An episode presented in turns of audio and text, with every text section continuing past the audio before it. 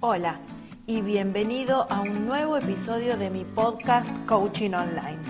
Soy Verónica de San Martín, de veronicadesanmartin.com y soy coach ontológico profesional y acompaño a las personas a comprender sus escenas de vida y sus enfermedades para que puedan desarrollar una vida más significativa y libre de programas inconscientes. Hola y muy buenos días o buenas tardes o buenas noches, de acuerdo de donde estés y en el momento en que nos estés escuchando. Si ya me conoces de las redes, sabrás que em, las emociones y los síntomas son dos temas importantísimos para mí y que me encanta abarcar. Hoy vamos a hacerlo de una manera diferente, como un poquito al revés de cómo se hace una consulta, pero quiero hablarte de los temas que tienen que ver con la casa. Cuando tenemos dificultades con nuestra casa, cuando tenemos pensamientos, creencias con respecto a la casa, al hogar, a lo que sucede en la familia, ¿cómo puede repercutir en la Si te interesa mi contenido, te invito a seguirme en Instagram, verónica.desanmartín, o visitar mi web, veronicadesanmartin.com, para más descargables gratuitos e información. Ahora sí, vamos con el tema de hoy. Bueno, como te decía, hoy vamos a hacerlo un poco al revés. Eh, cuando una persona viene en busca de encontrar el sentido que tiene un síntoma y toma una sesión para poder comprenderlo, lo que hacemos es partir del síntoma. Jamás vamos a partir desde el conflicto, porque no podemos establecer que por tener cierto conflicto va a haber X resultado. Esto no es matemático, sino eh, ya todos sabríamos de qué vamos a enfermar. Sin embargo, esto no es así. Porque van a, van a confluir un montón de, de estructuras para que el síntoma finalmente se plasme en el cuerpo. Entonces, el camino es el inverso. Primero tenemos el síntoma, luego vamos a buscar las causas eh, que en el pasado lo generaron. Sin embargo, hoy les quiero proponer que lo hagamos un poquito diferente y que miremos cuáles pueden ser los síntomas que podrían aparecer si tuviésemos problemas relacionados con nuestra casa. Y aquí quiero enfocarme en dos que son bastante... Eh, eh, comunes, bastante... Eh, cada vez que nos encontramos con estos síntomas y vamos a buscar a la historia, encontramos de estas temáticas. Y entonces, cuando tenemos, si alguien viniese con estos dos síntomas que hoy voy de los que voy a contarles, empezaría a buscar qué conflictos con la casa hay. Y el primero de ellos que quiero nombrar son los problemas de corazón. En general, una persona que viene con un problema de corazón, algún tipo de conflicto con su casa ha habido. O me divorcié y tengo que dividir la casa, o tengo que dejar la casa y no quiero dejar la casa. O, o tenemos un familiar o alguien viviendo en nuestra casa que ya no queremos tenerlo ahí. Entonces, no nos enfrentamos al problema, lo vivimos callados, lo vivimos para adentro, sin tener en cuenta que si lo expresáramos pudiéramos resolverlo. Claro, ¿qué es lo que nos impide expresar cuando tenemos un obstáculo, cuando tenemos una dificultad? Todas estas creencias, todo esto que nos, que, que nos inunda, que nos invade la cabeza, eh, con todos estos pensamientos, no, si lo hago voy a tener problemas, no, si lo hago voy a salir perdiendo, no, si lo hago van a tomar medidas en contra mío. Entonces, todo esto es lo que nos impide avanzar emocionalmente.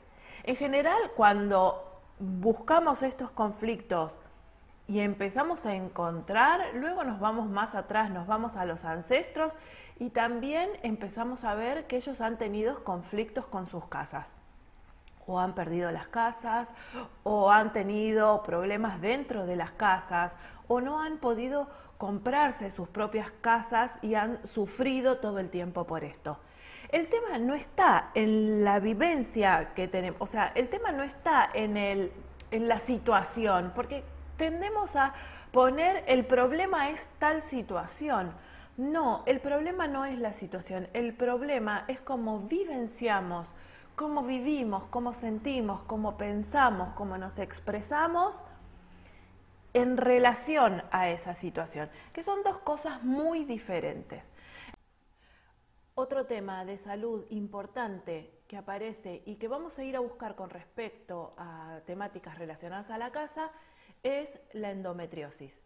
O sea, si nos ponemos a pensar, tanto el útero y el corazón son este símbolo de la casa porque están donde albergamos el amor, donde albergamos los afectos. Pensemos en el útero como el lugar para acoger a un bebé durante nueve meses eh, para traerlo a la vida. Entonces va a ser su casa, su primer casa.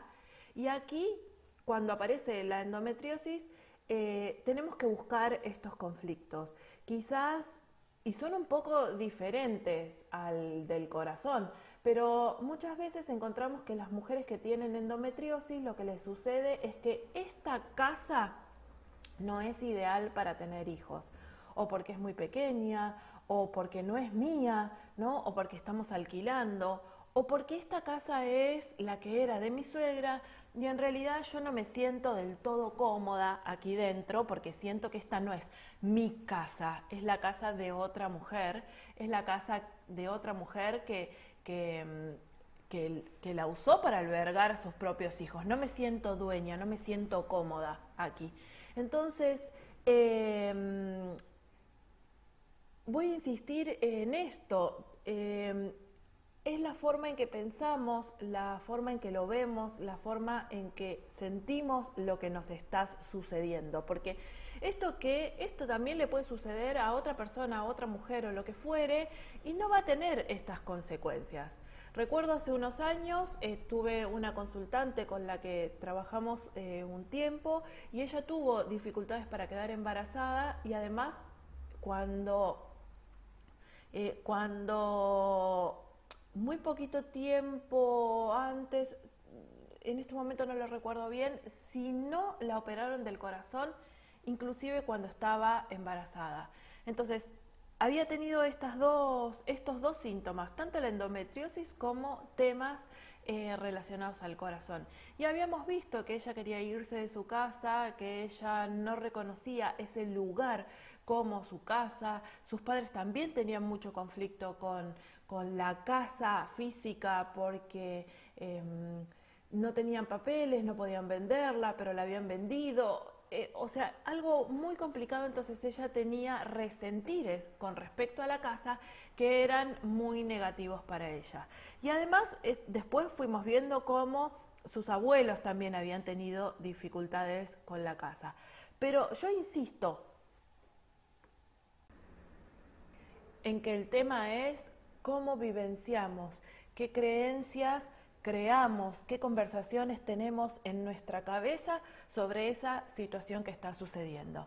Como digo al comienzo, lo ideal es que puedas vivir libre de estos programas inconscientes, porque el síntoma lo que te propone es resolver, te propone integrar, te propone utilizar aquello que está quedando en sombra y que no estás aprovechando y que sería muy útil para tu crecimiento personal y emocional.